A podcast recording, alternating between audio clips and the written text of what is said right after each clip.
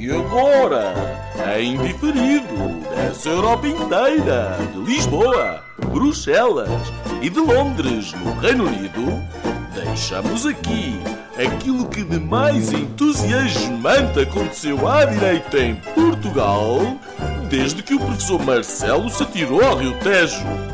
Senhoras e senhores, o podcast Linhas Direitas.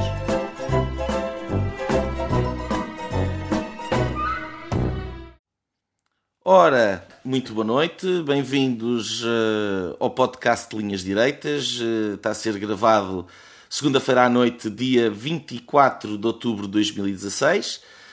Um, é o segundo uh, podcast desta segunda temporada e esta semana tivemos aqui em Portugal alguma onda de violência, alguns assaltos no Algarve, isto ao mesmo tempo que as televisões uh, se entusiasmam com a perseguição até agora infrutífera do, do Rambo português, que continua a monte. Um, estamos uh, com uma greve anunciada dos trabalhadores da recolha do lixo em Lisboa, que se anuncia como o, um, um must para os, o excesso, aparentemente, de turistas que uh, ali vão estando. Eh, foi uma semana marcada pelo regresso à ribalta de Pedro Passos Coelho, eh, com uma entrevista ao público e que depois, eh, nessa continuação, que se conseguiu envolver numa polémica, não com o governo, mas com o indigitado novo presidente da Caixa Geral de Depósitos. foi também uma semana em que Pedro Nuno Santos, o secretário de Estado responsável pela manutenção dos equilíbrios de poder da geringonça, uh, afirma que o PS está mais próximo de uma visão do mundo do Bloco de Esquerda e do PCP do que do PSD. Não será talvez uma grande novidade. Uh, outra não novidade, uh, mas que não deixa de ser interessante, é, é, saber da apetência de José Sócrates por controlar a comunicação social e, neste caso, a blogosfera, ao saber-se que o blog, a Câmara Corporativa e a figura mítica Miguel Abrantes recebia cerca de 3.500 euros por mês para falar bem, que lá está, de, de José Sócrates. Uh, fora de Portugal, uh, uh, temos a novidade em Calais, onde os imigrantes estão a ser reencaminhados para diferentes centros de, de acolhimento e, em particular, os menores um, não acompanhados uh, estão a, a, ter o tratamento especial. Uh, durante a semana, a grande desilusão europeia, uh, com a sonda espacial que se despenhou em Marte. quem se despenhou, mas não tanto, foi Teresa May, mas no, no, no Conselho Europeu que ficou a falar sozinha, praticamente, e ainda ouviu um ou outro impropério. Um, e em Espanha, que havemos eh, governo, finalmente, uh, vamos falar disso hoje no podcast. Uh, nos Estados Unidos, do outro lado do Atlântico, uh, continua a campanha com as acusações de assédio sexual de parte a parte entre Donald Trump de um lado e Bill Clinton do outro, mas que agora parece que Clinton, desta feita Hillary, parece distanciar-se um pouco nas sondagens. Hoje, no, no, nosso, no nosso podcast, vamos abordar, como já disse, um, a, a, mudança uh, em Espanha e de posicionamento por parte do Partido Socialista uh, que vai permitir a viabilização de, de um governo do PP. E um, em, antes ainda, em primeiro lugar, começamos pela análise uh, da notação de risco da DBRS, que saiu esta semana e que manteve um, Portugal acima uh, de lixo. Uh, finalizamos o, o, o podcast um, uh, com o terceiro tema a propósito da polémica salarial na Caixa Geral de Depósitos. Uh, a propósito da DBRS, uh, a situação é, é, é, simples. Na passada sexta-feira, um, a agência de rating, a única que continua uh, a manter Portugal um, com risco tido como baixo, Uh, uh, e, uh, e, e faz parte de, de, das regras do programa de quantitative easing, da compra de obrigações, títulos de dívida portuguesa por parte do Banco Central Europeu, que pelo menos uma agência de rating o faça, é a DBRS, e ela vai continuar a fazê-lo pelo menos até meados do próximo ano, à altura em que voltará a reavaliar um, a situação portuguesa. Gonçalo, sobre a DBRS. Que tens tu uh, pensado sobre este assunto? Obrigado, Nuno, um, e boa noite aos nossos ouvintes. Eu hoje peço desculpa, uh, estou um pouco constipado, o inverno decidiu chegar uh, mais cedo a Londres e, e este fim de semana, enfim, acabei por ficar constipado. Relativamente à, DBR, à, à DBRS, um, comecemos, enfim, pela, pela, contextualização que me parece que é necessária para estarmos todos na mesma página. Portanto, a DBRS é, é uma agência de rating canadiana e a única que, para efeitos uh, de acesso uh, ao programa de Quantitative Easing do Banco Central Europeu, é a única que é relevante uh, e é a única que mantém Portugal fora do junk state. Um, e, portanto, digamos que o governo português e o país conseguiram por mais uns meses, um balão de oxigênio essencial. Um, há uma notícia, uh, há uma notícia que tem cerca de dois, três dias do, uma notícia, enfim, um comentário um, do Financial Times que diz muito bem a DBRS mais uma vez manteve Portugal uh, acima da linha d'água, mas e agora? Um, e a conclusão que dá é que de facto pode aguentar por mais uns meses, mas a economia portuguesa vive hoje brutalmente dependente no acesso uh, uh, a crédito. de uma, de uma única agência. e, portanto, e, portanto, estar assente e sustentado numa única agência tem o seu, o seu risco inerente. Em todo caso, um, este tipo de avaliações de rating, uh, eu não me considero, nem, sou de todo um especialista nisso, mas este tipo de, de, de agências o que fazem é uh, avaliar uh, a probabilidade maior ou menor de um determinado governo conseguir pagar eh, essa dívida e, portanto, eh, a aplicação de juros associada a esse acesso de dívida depende dessa mesma probabilidade. Ora, essa probabilidade depende, por um lado, de dados económicos, obviamente, por outro lado, de risco político, eh, etc. E não deixa de ser interessante, e isto, enfim, para notar que não há só um elemento político aqui, há um elemento de performance económica do país. Só para notar que, que, que no contexto da zona euro há um país Uh, que não tem acesso, que não participa destes programas de quantitative easing do Banco Central Europeu, que é o Chipre. E precisamente por esse motivo, porque a DBRS uh, considera o Chipre, tal como a Standard Poor's, a Moody's e a Fitch, um, como uh, lixo e, portanto, sendo algo tóxico para, para compra por parte do, do Banco Central Europeu. E, portanto, no final, do, no final de sexta-feira, o governo conseguiu respirar até mais uns meses, até abril uh, do próximo ano, a altura em que vai ser reavaliado.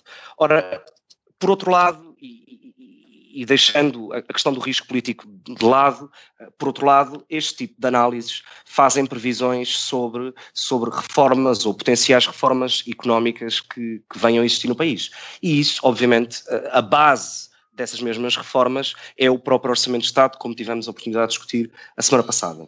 E aquilo que notamos é que não há uh, uma, uma, uma reforma uh, minimamente uh, relevante e com impacto real na economia. Aliás, aquilo que existe é uma tentativa continuada de reverter todas aquelas reformas que foram feitas uh, pelo governo anterior durante os tempos da Troika, uh, que por imposição ou por convicção avançaram.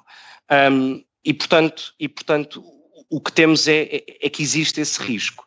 É que se de facto a economia portuguesa, como se prevê, não, não, não, não, não tiver uma performance suficiente para crescer como o governo esperava há um ano atrás, quando, quando se formou, uh, a verdade é que as previsões são muito inferiores àquilo que se previa uh, e, por conseguinte, a probabilidade da DBRS uh, considerar a dívida portuguesa como lixo uh, aumenta necessariamente, até porque lá está, não existe nada neste Orçamento de Estado, ou nesta proposta de Orçamento de Estado, que uh, preveja uma uh, reforma significativa da economia portuguesa. Não se, não se liberaliza, estatiza-se, burocratiza-se, cria-se mais taxas e taxinhas e mais impostos, e portanto não vejo como é que a economia portuguesa pode dar a volta, e portanto o risco na minha perspectiva, aumenta e, enfim, em abril cá estaremos para ver. Um, não sei, algum, não sei, acredito que algum de vocês se calhar tenha uma opinião diferente da minha. Mas... Afonso, o que é que tu pensas de, aqui da, desta questão? Do, do, nosso amigo canadiano, não é? Uh, descobrimos, uh, conseguimos desencantar um, uma, uma agência de notação que, que nos mantém ligados ao mercado, ligados à, à máquina, à, à, à máquina uh, com possibilidade de nos endividarmos que é, não, não, não deixa de ser uma, uma notícia um bocado, uh, enfim, desconcertante.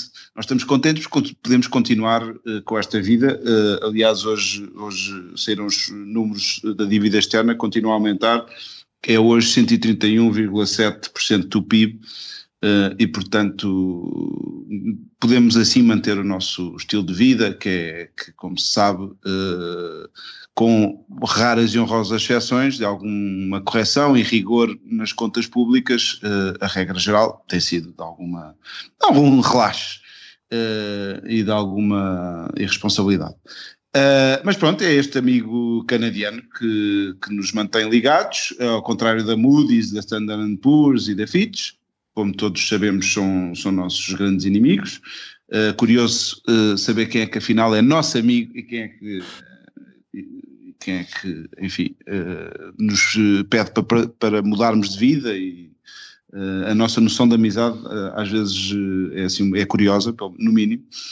Estes nossos, a estes nossos queridos amigos, long live DBRS.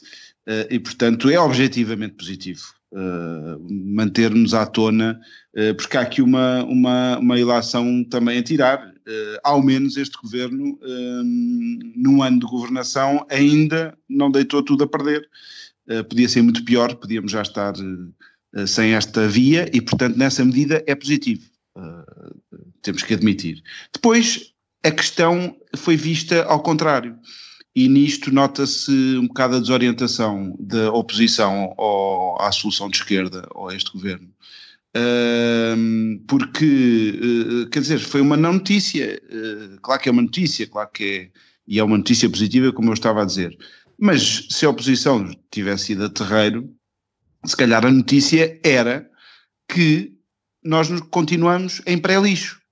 Que nós, apesar de um ano de um governo que ia de facto recuperar e, e, e tirar Portugal das amarras da austeridade e daquela aquela narrativa toda, a notícia devia ser uh, subiu uh, o, o, o, risco português e, e, já está longe de, de, de lixo.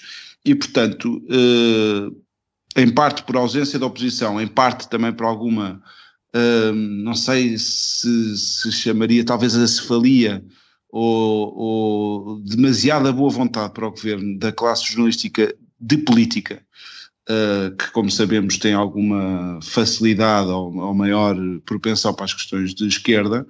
Uh, mas enfim, uh, eu acho que a questão foi vista ao contrário. Eu acho que é, apesar de ser a tal boa notícia, é o mínimo que estes senhores uh, podem garantir é que o nosso amigo canadiano se mantenha e, portanto, nessa medida, uh, uh, enfim, onde é que está a primavera costista? Porque que nós continuamos a ver é nuvens.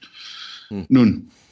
Ah, olha, uh, eu, eu a propósito deste, deste tema, devo dizer que é capaz de ser a quarta notícia mais importante da semana, porque Acima, acima desta está a novidade de termos a, a estreia de um novo filme de Woody Allen, uh, um novo disco do Leonard Cohen uh, e claro. uma nova edição do Barca Velha. Porque isto sim são notícias uh, verdadeiramente interessantes. Uh, Olha, outra, e, notícia, e, outra notícia. E não falámos, ou, ou não falámos do, do prémio Nobel uh, Bob Dylan, pois, que entretanto ainda não aceitou. eu estou à espera de saber se a senhora tem o telefone ou não. Uh, mas uh, uh, outra notícia que também é, é, é relevante, tu falaste aí do, do, dos índices novos da dívida pública, mas dois valorzinhos interessantes que saem no mesmo, no mesmo relatório é que nos últimos seis meses a, a dívida portuguesa aumentou 2,9% e ao mesmo tempo, nesses seis meses, a dívida irlandesa diminuiu 2,6%. Um, agora, eu acho isso pertinente, porque é óbvio perceber que nós não estamos a ir a lado nenhum. E qualquer pessoa um, que, que, faça uma análise independente sobre o grau de probabilidade de, de Portugal, mantendo o rumo, uh, pagar a sua dívida, é evidente que não há dívida. Voltámos ao socretinismo e à ideia de que a dívida se gera e não se paga. Uh, e portanto, uh, uh, eu não, não é novidade nenhuma que a DBRS iria dizer isto. E eu, que não sou de longe especialista em agências de rating, mas integro-as num, num, numa espécie de sistema e não quero aqui parecer conspirativo, mas pronto, que é uma espécie de status quo. Um, e, e, tenho para mim que uh, a DBRS, por simplesmente, não baixa a notação portuguesa e é uma opção política, é uma opção que faz parte uh, de uma loucura generalizada que se vive no Ocidente e que nos diz respeito a, a, a, criar dívida sobre dívida e sobre dívida e sobre dívida. Essa é uma opção uh, do, do, do, BCE, é uma opção nos Estados Unidos também, de continuar a imprimir dinheiro, uh, congelar as taxas de juro, sempre com a ideia de gerar crescimento, que não aparece, e que, por outro lado, ao manter as taxas de juros artificialmente tão baixas, meramente vão fazer criar bolhas especulativas, como tivemos em 2008, e obviamente é um enorme incentivo um, a, a, criar mais dívida e a não poupar. Portanto, quando tu dizias, Afonso, que, uh, que, é tudo, que é tudo aquilo que nós não precisamos, atenção, é tudo aquilo que nós não precisamos. Portanto, os sinais estão completamente errados. Portanto, quando tu dizes que é uma boa notícia, bem, uh, se nós olharmos e pensar que a alternativa é no imediato, uh, de facto, com um elevado grau de probabilidade de Portugal precisar imediatamente de, de intervenção externa, se por acaso a DBRS nos, nos, nos desse a devida anotação à nossa dívida e às políticas uh, do governo, uh, é óbvio que isso é mau no imediato. Mas por outro lado, talvez permitisse corrigir alguma coisa. Uh, isto é politicamente incorreto dizer. Uh, uh, oh, Nuno, mas... a última vez não permitiu corrigir coisa nenhuma. Pois, esse é o ponto. Mas talvez, eu disse talvez. exato. Eu disse exato. talvez. Ao menos deixa-os manter a coisa ligada. Eu disse talvez. Agora vem o reverso da medalha. Então vamos aqui a continuar ligados à máquina. Mas o continuar ligados à máquina é continuar a um nível internacional a gerar bolhas especulativas cada vez maior. É uma questão de tempo até uma delas rebentar e termos uma crise tremenda a, a, nível internacional e é ao mesmo tempo incentivar a, a, que Estados irresponsáveis, como neste momento é o Estado português, continuem a acumular dívida, em vez de estar a fazer aquilo que, por exemplo, a Irlanda está a fazer, que é aquilo que estaria correto. Um, e portanto, eu não vejo isto, eu vejo isto, quer dizer, nós estamos. A questão é se batemos no muro agora ou se batemos no muro a seguir ainda mais depressa. Uh, mas, uh, sinceramente, uh, eu não consigo olhar para isto e ver nada de positivo em rigorosamente coisa nenhuma. Mas, Nuno, deixa-me deixa deixa acrescentar dois pontos. eu acho que nós, nós, enfim, é muito comum muitas vezes se fazer a comparação entre as economias portuguesa e irlandesa, no entanto, elas não têm, têm muito pouco que ver do ponto de vista estrutural. Aliás, a reação uh, que a economia irlandesa tem uh, depois do programa de ajustamento por parte de Troika é completamente diferente. Claro. A performance da economia irlandesa é completamente diferente. Claro. Existia um problema estrutural eh, relativo a, a, ao mercado imobiliário, sobretudo.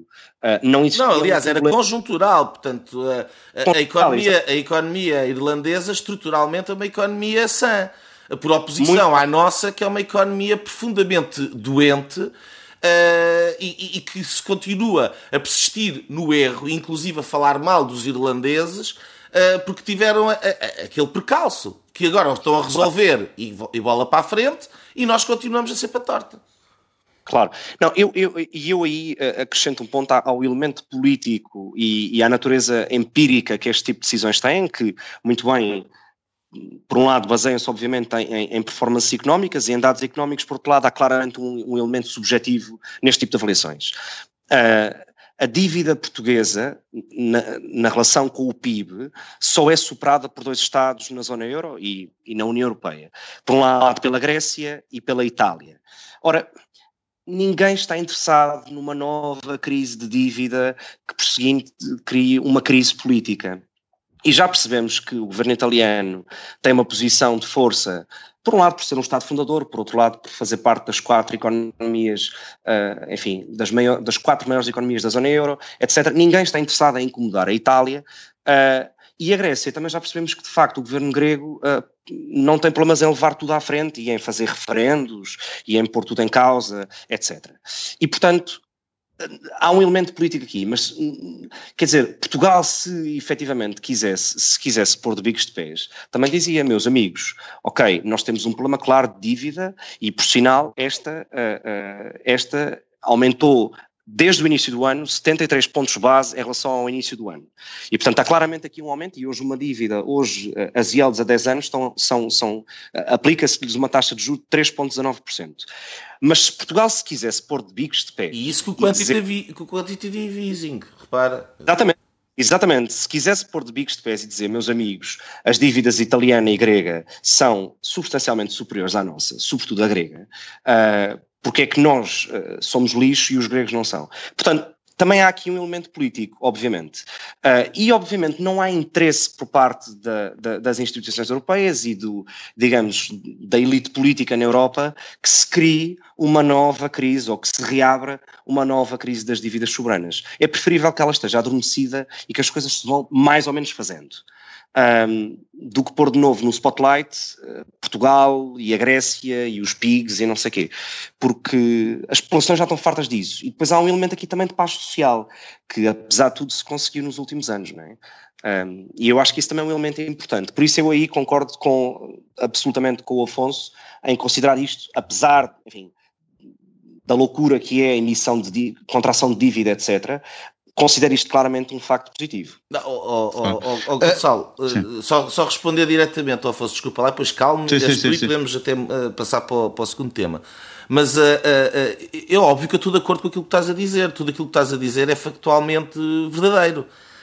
E eu não, não, não, é, não é nesse sentido que eu digo que isto, quer dizer, estou a falar num sentido mais lato. Uh, num sentido Sim. mais lato, o facto da crise estar adormecida não quer dizer que ela não exista.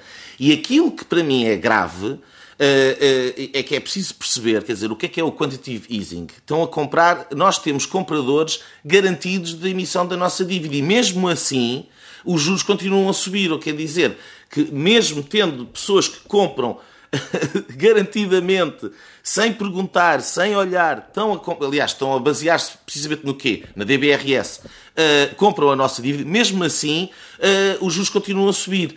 Uh, e, portanto, a questão aqui que qualquer governante uh, responsável deveria estar a colocar não é se a DBRS nos continua a permitir estar no quantitative easing, que nos permite continuar a ter juros que são uh, geríveis, mas é o que é que nós vamos fazer quando este programa terminar? Ou, ou, ou vivemos aqui na ilusão de que vamos continuar a ter este programa para o resto da vida? E qualquer pessoa percebe que isto não pode continuar a acontecer uh, interminadamente. Mais tarde ou mais cedo este programa vai terminar. Quando terminar, imediatamente uh, é a mesma coisa que a DBRS ter dito uh, na sexta-feira que nos passava para lixo. Portanto, aquilo que não aconteceu na sexta-feira vai acontecer mais tarde. E se a nossa dívida pública continua a aumentar, obviamente aquilo que vai acontecer mais tarde, o crescimento não aparece, Uh, e pelas razões que falámos a semana passada e que também uh, vamos falando ao longo dos tempos, portanto, naturalmente os resultados vão ser ainda piores. Isto para não falar naquilo que eu também já falava na semana passada, é que o cenário precisamente de, de bolha uh, com esta dívida toda, com as taxas de juros artificialmente baixas a nível internacional, gerar uma recessão gravíssima, muito mais forte que a de 2008, são sinais particularmente preocupantes e nós, cada vez mais, estamos numa situação em que não vamos conseguir fazer face a esse problema. Isto é que é o que está verdadeiramente aqui de mal. Agora, se o desastre acontece agora ou daqui a, daqui a seis meses, eh, em abstrato, quer dizer, eh, não, não passa Estamos a ser positivo por causa disso, não é? Estamos de acordo, claro. Uh, relativamente aí ao, ao, tu há um bocado falavas Nuno uh, do muro do muro que, que, nós iremos atingir mais, mais cedo ou mais tarde. E eu fazendo aqui um, uma, um trocadilho com, com a nacionalidade da BRS uh, deixo a pergunta e se tiram a canadiana ao coxo? Porque, porque a canadiana a canadiana uh, e isto não foi notícia curioso, quer dizer, foi notícia, uh, mas não foi dado assim um destaque tão grande, pôs agora, uh, sinalizou onde é que está o muro, que é nos 4%. Eu não sei se vocês já referiram, uh, nos, nos 4% dos juros de, a 10 anos, que a partir desse nível... passa a estar preocupada. passa a estar preocupada e, portanto, a ponderar tirar a, a, caned, a canadiana ao coxo. Uh, e por isso, uh, todos se lembram dos 7% do, do, do Teixeira dos Santos. Uh, nós já vimos todos um bocadinho o trailer do filme que se segue. esperemos que não, dentro desta, desta inconsciência toda. claro que nós não queremos que isto aconteça, só para no fim ver outra vez o país no chão com os socialistas com, com, com, enfim, com o mesmo sorriso que, que levam agora a, a, a para o lado, é o que vai acontecer, se isto tudo acontecer, esperemos que não, mais uma vez. Um, e Portugal devia estar uh, precisamente a fazer o. Enfim, neste caso, uh, e há uma semelhança com a Irlanda, numa tentativa de, de mudar de vida e de fazer as reformas que, que é possível fazer, Sabemos que uh, o último governo não fez todas as reformas que podia ter feito. Uh, há muita coisa por fazer uh, e, nesse sentido, sermos mais Irlanda e menos Grécia. neste momento, como é que nós conseguimos tirar Portugal do lixo com uma, uma solução política que é lixo? o critério, o critério daquelas, daquelas três Standard Poor's, Moody's, Fitch, à partida, olha como lixo uh, esta solução governativa. E, e há um bocado o Gonçalo falava bem do, do, do, do, que é ponderado, a questão política é ponderada. Uh, e não são só estas uh, agências de notação que apareceram agora há uns anos, o investimento. O investimento estrangeiro, o investimento que nós precisamos claro, esse é que é o ponto, de, é? como de pão para a boca. A criação olha, olha para esta solução como lixo. Uh, claro. só, e para as taxas uh, e taxinhas e para tudo isso, portanto, e, é, portanto, é óbvio. É hora de os portugueses que validaram com o seu voto uma maioria de esquerda olharem para esta solução como lixo, porque é no lixo que acaba, uh, que tem acabado esta solução governativa. E pronto. Olha, está como o metro de Lisboa, não é? No lixo. é, pois. São dias de lixo. Uh, enfim, vamos, vamos passar talvez para o segundo tema. Gonçalo, o nosso enviado especial do Linhas Direitas uh, uh, até Espanha, mas por meios cibernéticos, imagino. tens um ponto de situação para, para nos dar, imagino. Exatamente. Eh, portanto, quase, enfim, quase um ano depois, parece que finalmente eh, a Espanha terá um novo governo. Uh, foi preciso ir às urnas duas vezes e foi preciso que o Partido Socialista Operário Espanhol perdesse duas vezes consecutivas as eleições para que permitisse que o candidato vencedor, Mariano Rajoy, fosse uh, reconduzido. Pelo meio, temos o Partido Socialista um, espanhol completamente partido, descredibilizado, uh, e sem liderança. E eu pergunto ao Nuno, porquê que achas que uma réplica da geringonça portuguesa uh, não foi possível em Espanha, apesar de ter sido tentada? Ai, uh, olha, eu sinceramente acho que não foi possível porque, uh, porque uh, eleitoralmente não, não, não, não tinham a, a capacidade na, em termos de, de, mandatos, não tiveram a capacidade de se organizar e, e de ter o, resultado que em Portugal aconteceu. Uh, eu não. Eu não, eu não eu não imagino uh, que a, a geringonça uh, seja um modelo de, de, virtudes, como vocês sabem, mas uh, é um cenário muito possível para muita gente. Agora, acho que há aqui uma, uma um problema mais profundo, do qual tanto o posicionamento do PSOE em Espanha como a geringonça em particular uh, são manifestações, tal como o Corbyn uh, no Reino Unido, uh, são diferentes manifestações. E eu penso que isto está integrado numa crise generalizada do socialismo europeu. O socialismo europeu contemporâneo, uh, alicerçado na, na célebre Terceira Via, baseia-se em dois pressupostos simples. O primeiro é uma manutenção e uma aceitação do sistema de economia de mercado, um, e o segundo uh, é a noção de que é, é forçoso uh, que haja um Estado Social uh, reforçado. Um, esta terceira via foi posta em prática ao longo das últimas décadas, apesar de estarmos a viver um, um período que se caracteriza por uma diminuição do, de crescimento económico, um, o que em si já é mau, porque quer dizer que há menos população ativa uh, e, portanto, há menos consumo também. Uh, e, e, e, este sinal também aparece majorado pelaquilo que é a grande crise do Ocidente, que é o envelhecimento da população, que, que traz menos impostos, traz também decréscimo de população ativa e traz ao mesmo tempo o maior, o maior número de obrigações sociais. Isto faz com que uh, esta solução uh, socialista da terceira via traga grandes encargos orçamentais.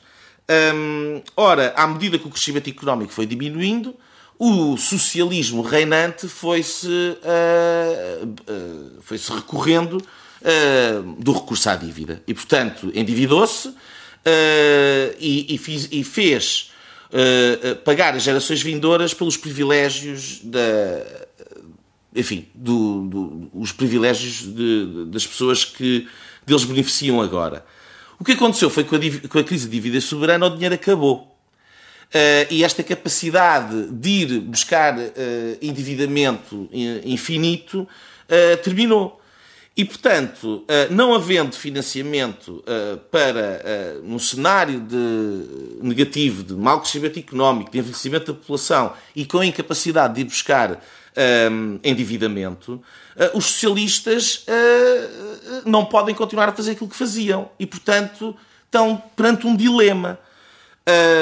Ou recusam a economia de mercado e, portanto, entram no, no, no, na diatribe contra as agências de rating, contra os mercados, etc, etc, etc, como, se fez, como a extrema-esquerda faz, um, ou então uh, têm que uh, assumir que é preciso ter contas direitas, que é preciso ter. Uh, o Estado Social não é infinito, etc. E basicamente ficam indistintos um, da direita. E, portanto, entre ficarem distintos da direita ou recusar a economia de mercado, este é o dilema de quem não tem como continuar o seu projeto. Ora, a geringonça, o Corbyn e a atitude uh, do, do, do PSOE, para mim, é tudo sintoma uh, desta, desta necessidade que os socialistas têm uh, de se afirmar, uh, por alternativa à direita, não tendo, sem ser a recusa do, do, da economia de mercado, uma, um, um discurso coerente,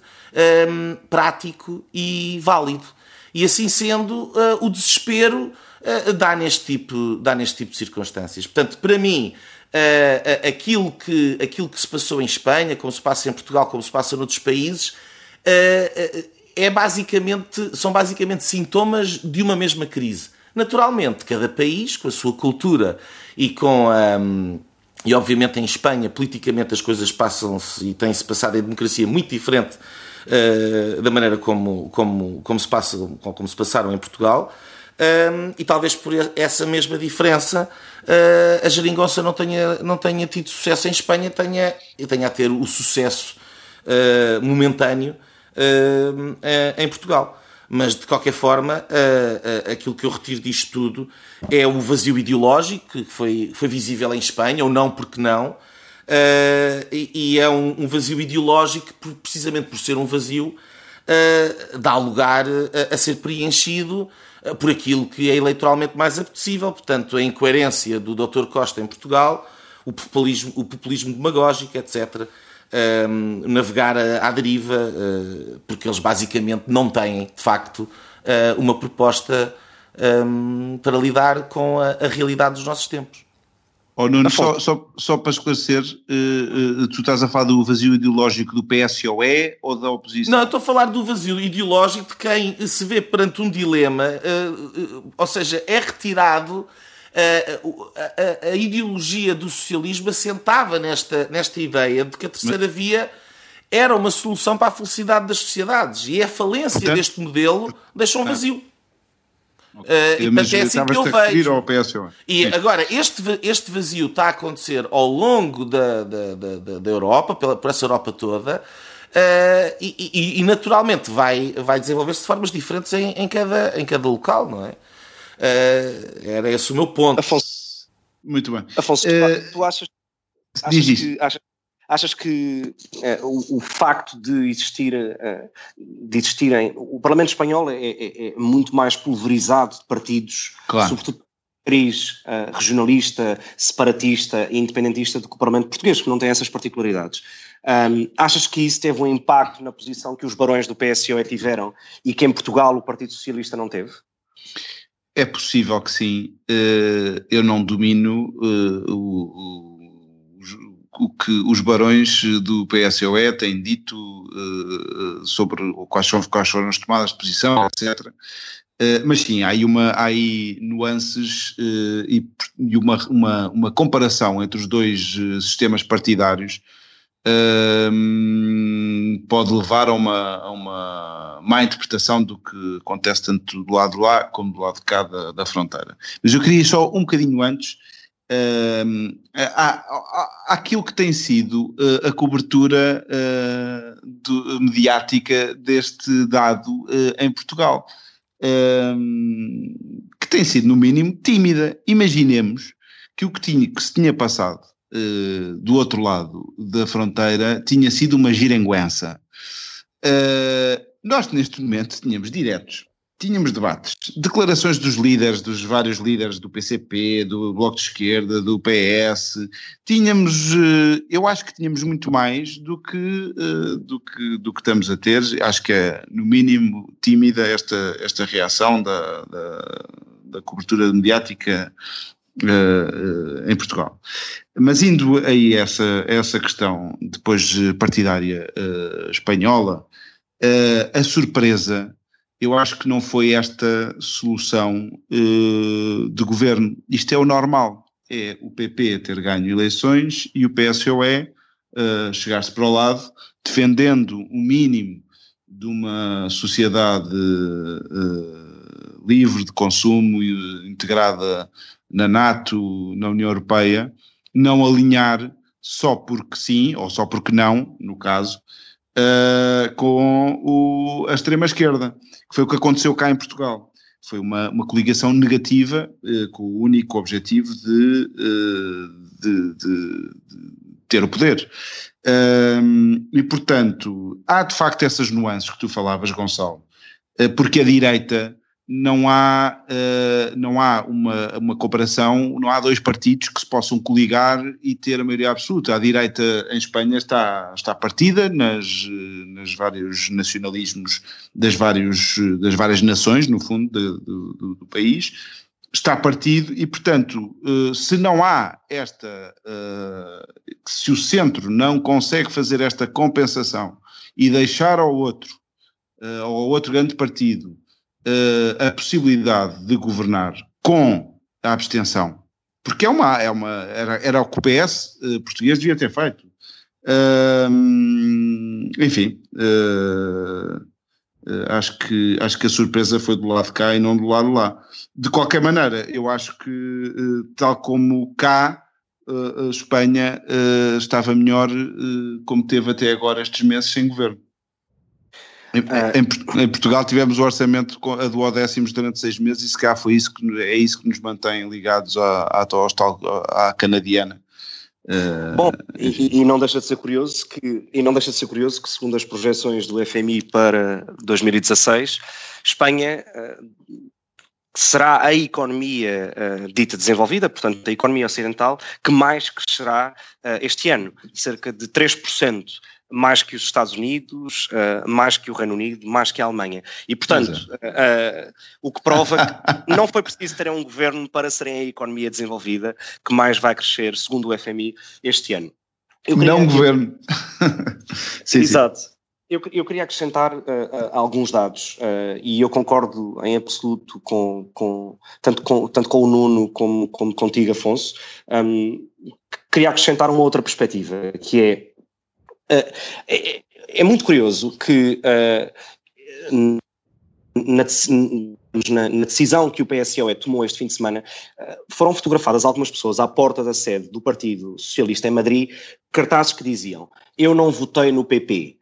Um, como forma são pública. Bom, ok, aquelas pessoas que tinham esses cartazes não votaram no PP, mas efetivamente houve quem votasse no PP e houve quem votasse em maioria no PP. Ora, o PP consegue nas eleições uh, uh, de julho, uh, já não sei se foram em junho ou em julho, mas tenho ideia que foram em julho, consegue nas eleições de, do verão passado ganhar pela terceira vez consecutiva com o mesmo candidato a presidente do governo. E isto é significativo. Sobretudo, e, e, e, de notar que aumenta a maioria de deputados e de votantes e, e portanto, a percentagem uh, que teve, enfim, no cômputo geral das eleições, consegue aumentar das eleições de dezembro para as eleições do verão passado. Ora, isto é significativo, porque um dos pontos que criticavam ao PP era precisamente manter uh, Rajoy como, uh, uh, como líder do partido e como candidato a presidente, como candidato a presidente do governo. Ora, provou-se e as pessoas votaram uh, e não, e não, e não penalizaram o PP, bem pelo contrário.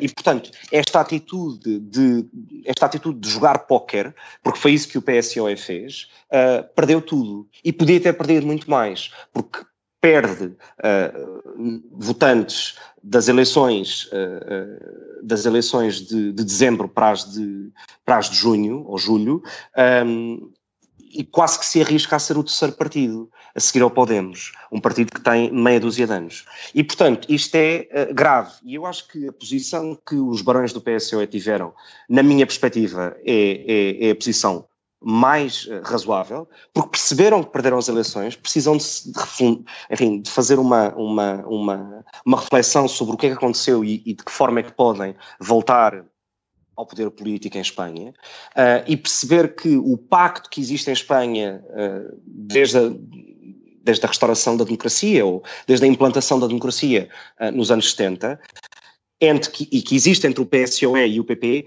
que são partidos nacionalistas no sentido uh, unitário. Tem uma visão de Espanha muito semelhante, que é uma visão uh, uh, não independentista e, portanto, acreditam numa Espanha em que a Catalunha e o País Basco são uma parte integrante desse Estado. Ora, o risco de o PSOS colidar com, com, com, partidos à sua esquerda, porque tinha deputados suficientes para o fazer, portanto, uma solução tipo portuguesa poderia ter uh, uh, chegado a bom porto. A questão é que o risco de se coligar com partidos independentistas, separatistas, Uh, uh, era de tal modo tão grande que poderia criar uma situação de uh, convulsão social ou de desintegração territorial. E ninguém estava interessado nisso. A prova é que a Bolsa de Madrid dispara hoje e já não tinha resultados tão, tão, tão significativos e tão bons desde o Brexit. Uh, o, o, que prova que de facto era uma decisão que já devia ter acontecido há muito tempo. E foi este, e foi este atrasar uh, da decisão que foi o PSOE, portanto, que a tomou, que matou praticamente politicamente o PSOE e que dá a vitória ao, ao, PP, que na prática não dá. Na, na, no fundo, o que faz é permitir que o PSOE governe. Há só um dado que eu queria acrescentar, eh, e para finalizar este tema, eh, é que a particularidade, e eu percebo a indefinição do PSOE, a particularidade, e isso a Constituição Espanhola eh, é diferente da Constituição Portuguesa, o que diz é que um governo para ser demitido, um governo em funções para ser demitido, tem que ter uma maioria de dois terços. Ora, em Portugal basta que seja apresentada uma moção de censura com maioria simples e o governo cai.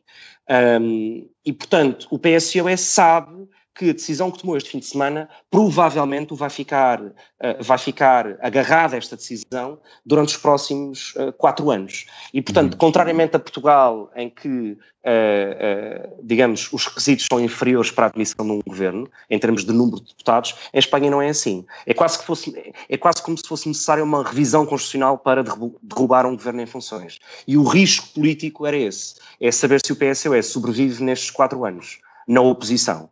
Uh, em todo caso, eu acho que esta foi a decisão mais, mais acertada. E contrariamente aos cidadãos, em que percebeu que não tinha hipótese uh, uh, de conseguir mais votos que aqueles que teve, percebeu a tempo que seria melhor uma coligação votar favoravelmente a um governo do PP e, e, e, e propor medidas suas uh, para integrar no programa político a ser votado uh, no Parlamento Espanhol, o PSOE andou entretido com, com, com cacique e, portanto, não consegue levar nem a sua avante, e então hoje tem uma margem de manobra muito inferior para, para uh, negociar o que quer que seja.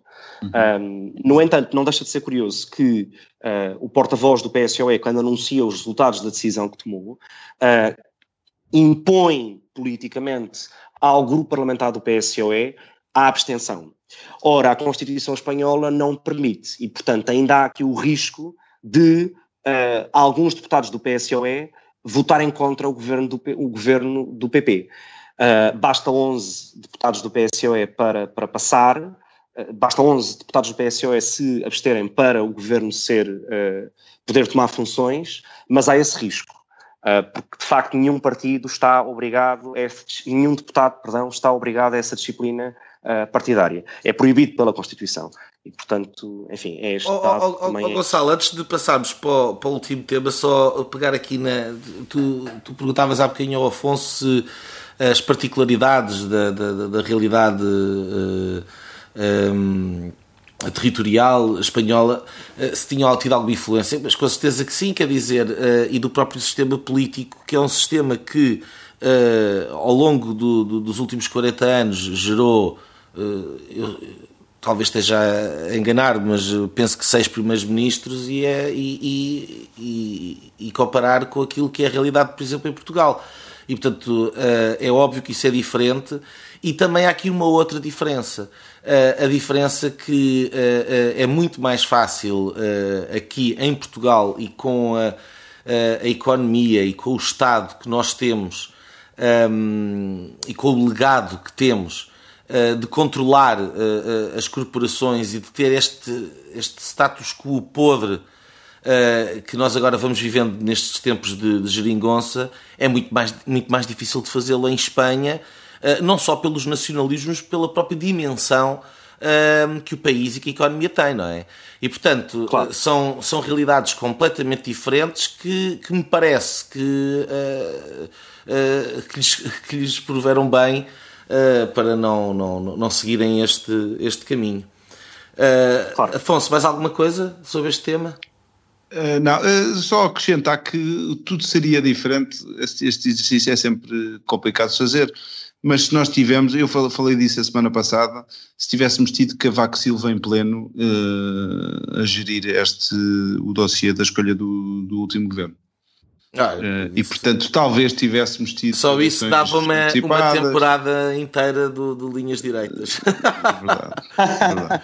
Ora, então o nosso, o nosso, terceiro, uh, o nosso terceiro tema uh, tem a ver com a Caixa Geral de Depósitos e a polémica a propósito dos salários. Afonso, tu que és o nosso olho atento à realidade mediática e à polémica portuguesa, tens aí alguma coisa para nos contar, imagino. Uh, Cabe-me a mim então fazer a introdução deste tema. Uh, a CGD, a Caixa Geral de Depósitos, tem andado nas bocas do mundo, desde o longo processo de escolha dos administradores da administração, alguns foram até rejeitados por Bruxelas, passando pela recapitalização, que envolve, como sabe, uma quantia astronómica de dinheiro, uh, mais de 5 mil milhões de, de, euros, ou à volta de 5 mil milhões de euros.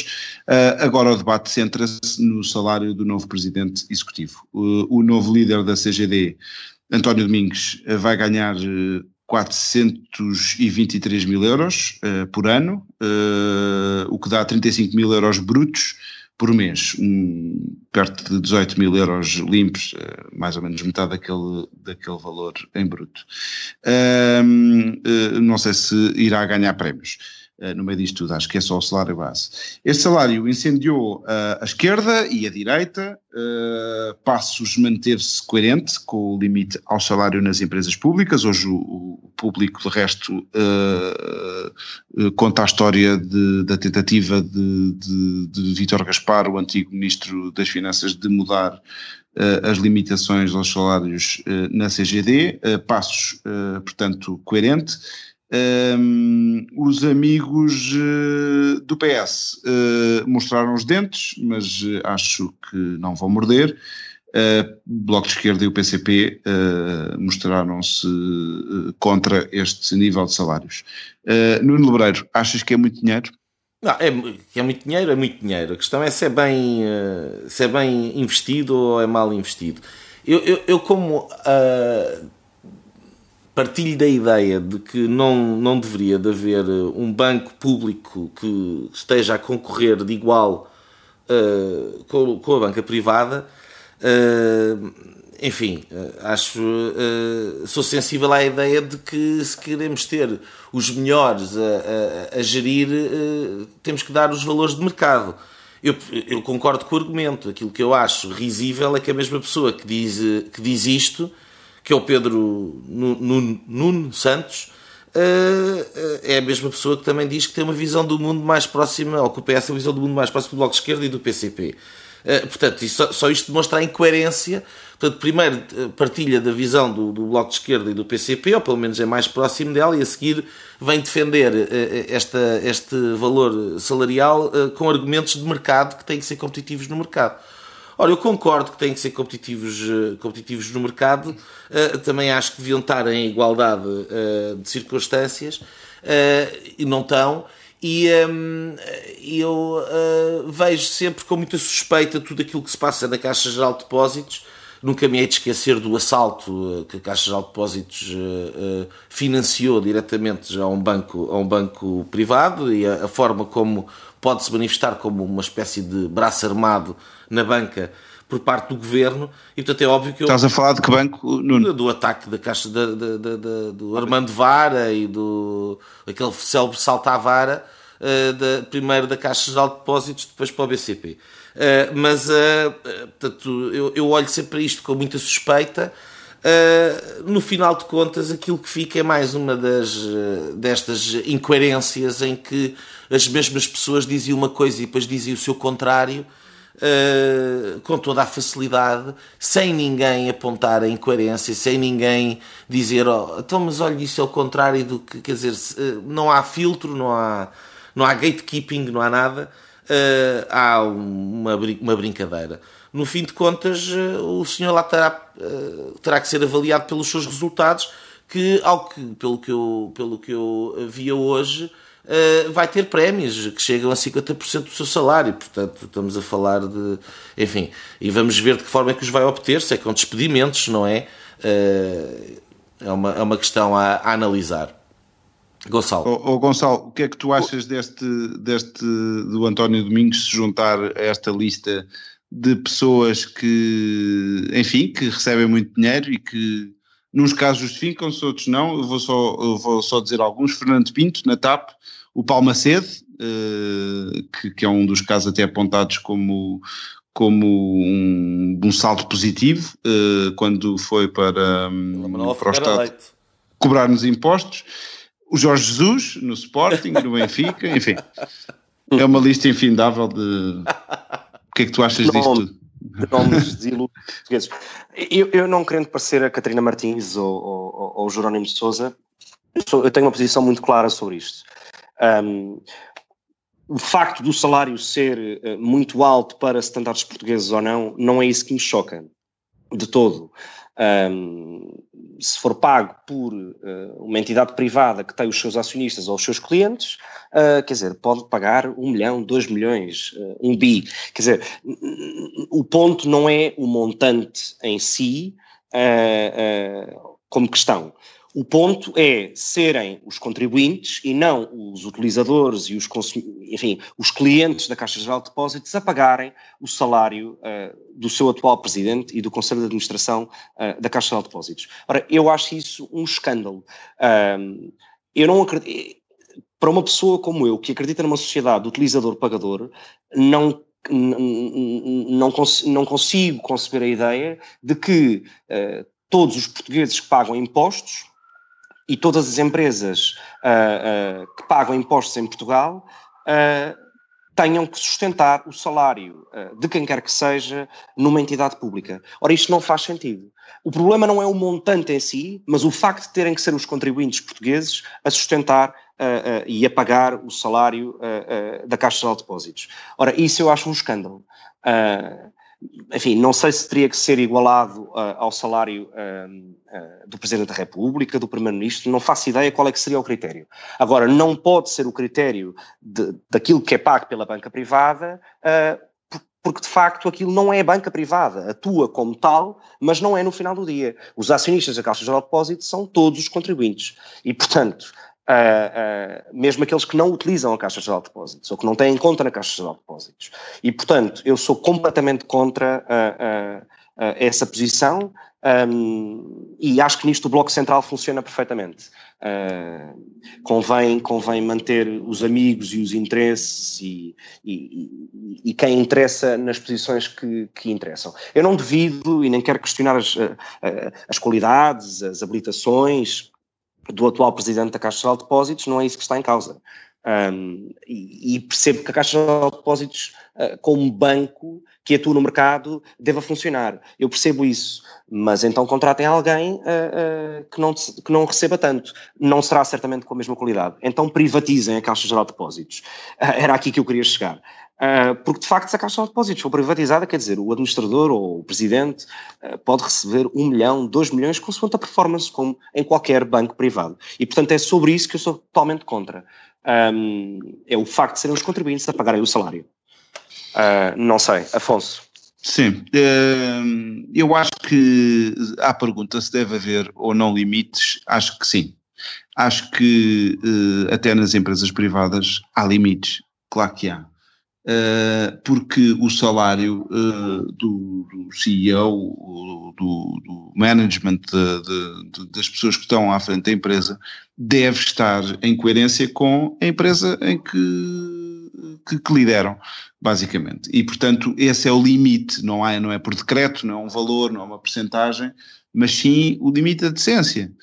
E, portanto, eh, eu não sei quanto ganha um, um trabalhador médio da Caixa Geral, nem da banca em Portugal, nem não, não, não, não sei valores. Eh, este valor, eh, quer dizer, se nós formos ver o, a gestão das grandes empresas em Portugal, as privadas, é mais ou menos isto, ou um bocadinho mais. E, e, e, portanto, o que me choca não será, eh, eu não, não estou particularmente chocado com este, com este caso, uh, mas, mas o que choca nestes casos um, eh, é que uh, um, existe esta, esta, esta descolagem com a realidade. Uh, depois, quer dizer, eu acho que, primeiro de tudo, eu acho que todos deviam receber melhor. E, portanto, eh, eh, este senhor recebe este, este prémio, eh, este, este valor com prémios, etc., mas gostava muito que houvesse essa cultura de se, de se pagar melhor. E acho que aí o, o, ainda existe uh, aquele um, prisma do, do bom gestor, é aquele que paga mal e que reduz os seus custos ao máximo, e um dos maiores custos das empresas é precisamente o, o salário dos seus colaboradores eh, e, portanto, as empresas que apostam nos seus colaboradores, em que nivelam o que recebe o management e o que recebem as pessoas que estão mais abaixo na, na cadeia de, de, de, da gestão e da hierarquia da empresa, Uh, acho que são empresas, empresas que estão alinhadas com uma sociedade democrática, livre, uh, enfim, que, que, paga bem uh, para, para, para, para bem de todos os colaboradores. Fantástico.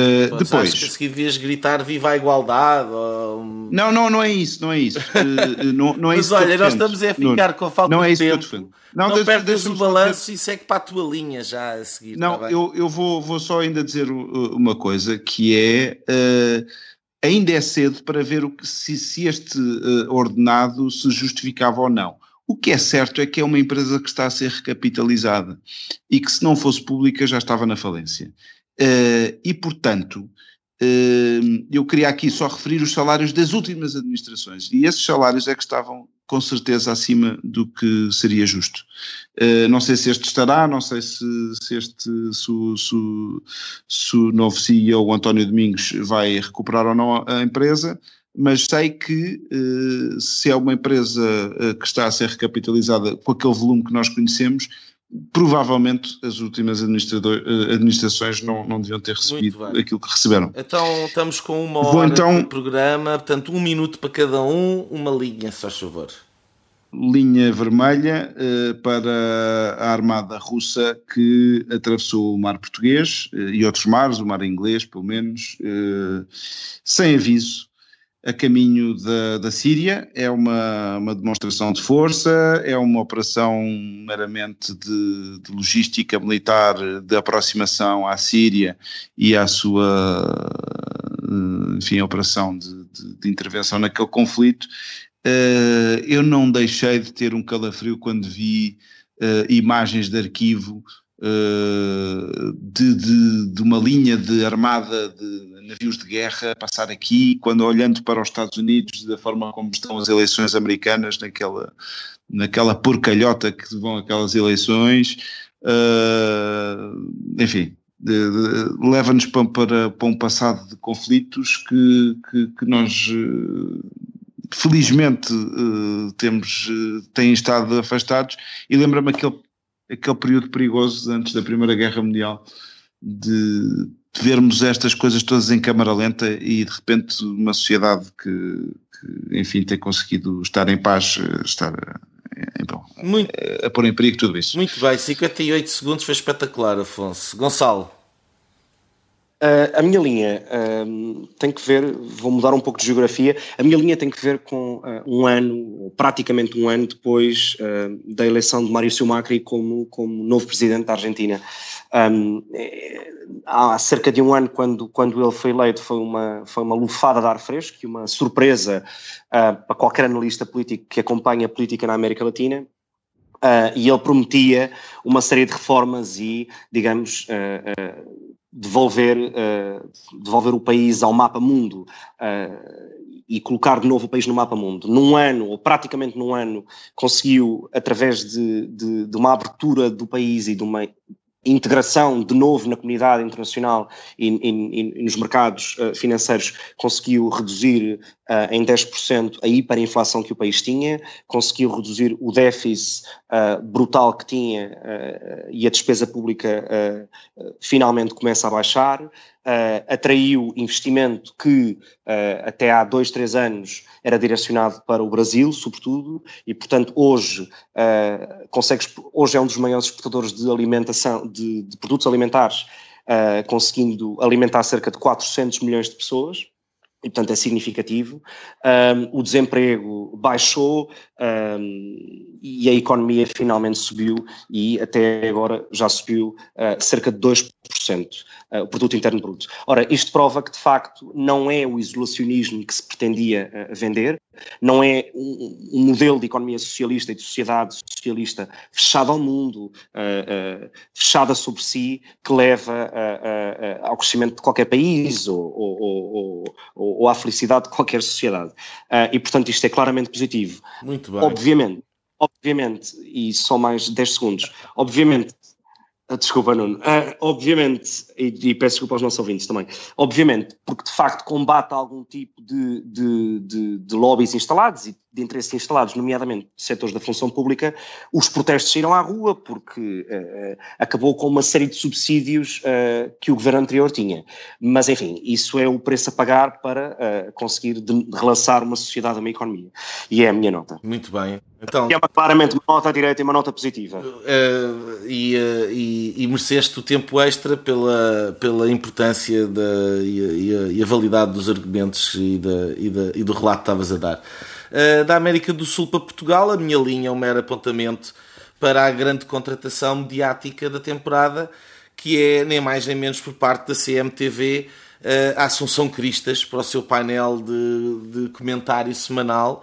Uh, não sei se, se é uma, uma, uma prova de alguma ânsia de notoriedade pública por quem precisa dela, uh, ou se é um assumir uh, concreto da promiscuidade entre o comentário e o, e o político, o comentado, digamos assim, entre o comentador e o comentado, que quanto a mim só reforça muito a pobreza do espaço público português é insólito. Uh, foi este, de qualquer maneira, um, Linhas Direitas. Uh, espero que tenha sido o vosso agrado e uh, até para a semana.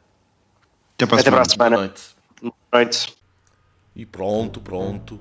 Tivemos assim o incomensurável privilégio de ouvir o podcast Linhas Direitas, o programa Sensação da Direita, em Portugal e em português. Para a semana. Juntem-se outra vez.